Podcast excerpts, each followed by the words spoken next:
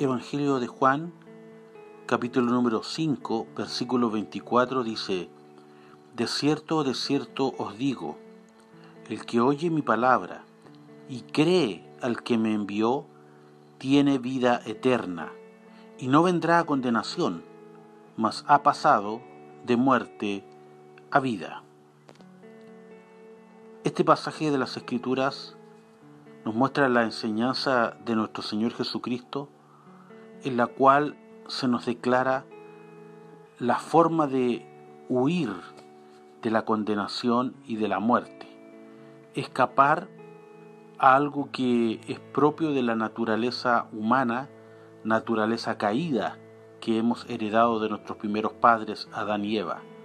La naturaleza humana caída indica que el hombre está bajo esta condenación y está bajo muerte en su desarrollo de vida normal y natural en esta tierra.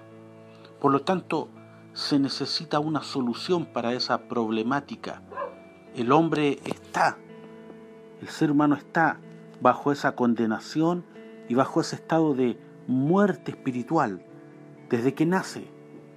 Mas el Señor Jesucristo nos muestra en las Sagradas Escrituras la solución a esa problemática.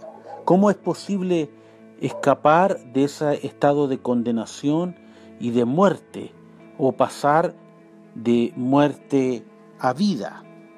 Y Jesucristo nos entrega entonces la solución a ese problema que es el problema mayúsculo que tiene hoy la sociedad y que ha tenido el hombre a través de la historia. Escapar de la condenación y de la muerte. Un estado de destrucción que nos ha sido heredado por cuanto todos pecaron y hemos pecado los seres humanos desde Adán y Eva. Entonces, ¿cuál es la solución para no continuar en este estado de condenación y de muerte? El Señor Jesucristo nos muestra dos cosas que hacer para poder escapar de esta situación angustiante y destructiva que aqueja al ser humano. Y, y estas dos cosas que nos muestra el Señor son justamente el oír y creer. Parece sencillo oír y creer, pero en realidad no lo es. El Señor dijo, el que oye mi palabra y cree al que me envió, ese tiene vida eterna y no vendrá a condenación, es decir, escapa entonces de ese estado de condenación, mas ha pasado de muerte a vida, es decir, también escapa de ese estado de muerte espiritual para pasar a tener vida eterna. Entonces, ¿cómo es esto de oír y creer? Que parece tan sencillo pero que en realidad no lo es. Y tantas personas Hoy en día dicen oír y dicen creer.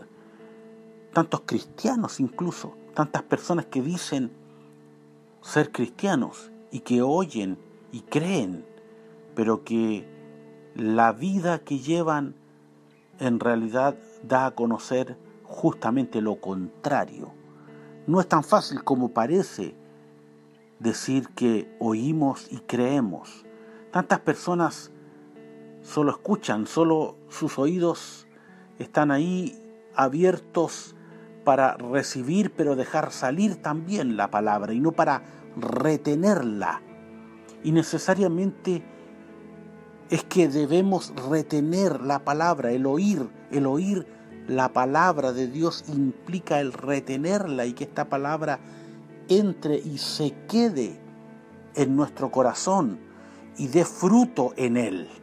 Entonces cuando estamos diciendo que el que oye mi palabra no está refiriéndose solo a un simple escuchar, algo que puede entrar por un oído y salir por el otro, sino algo que entra en nuestra vida, mente y corazón, se aloja en él, se queda en él y produce un fruto en él. Es sembrada una palabra y cuando oímos de verdad, esta palabra entra y se queda en nuestra vida. No viene para estar solo de paso, sino para quedarse y producir un fruto en nuestro corazón que se traduce en nuestra vida, en el accionar de nuestra vida y en nuestra toma de decisiones y en nuestra fe. En nuestra fe porque dice el que oye a mi palabra y cree, y este es el segundo concepto, el de creer. Tampoco es tan fácil como parece esto de creer. Muchos dicen creer, pero en realidad sus vidas no reflejan justamente aquello, sino que se dice que se cree, pero a la hora de la verdad, en medio de las situaciones y pruebas de la vida donde nuestra fe justamente es puesta a prueba a través de situaciones que enfrentamos a veces difíciles, nuestra fe es puesta a prueba y es ahí donde podemos ver si realmente creemos o le creemos a Dios o solamente es un creer mental, intelectual y no algo que nace definitivamente del corazón.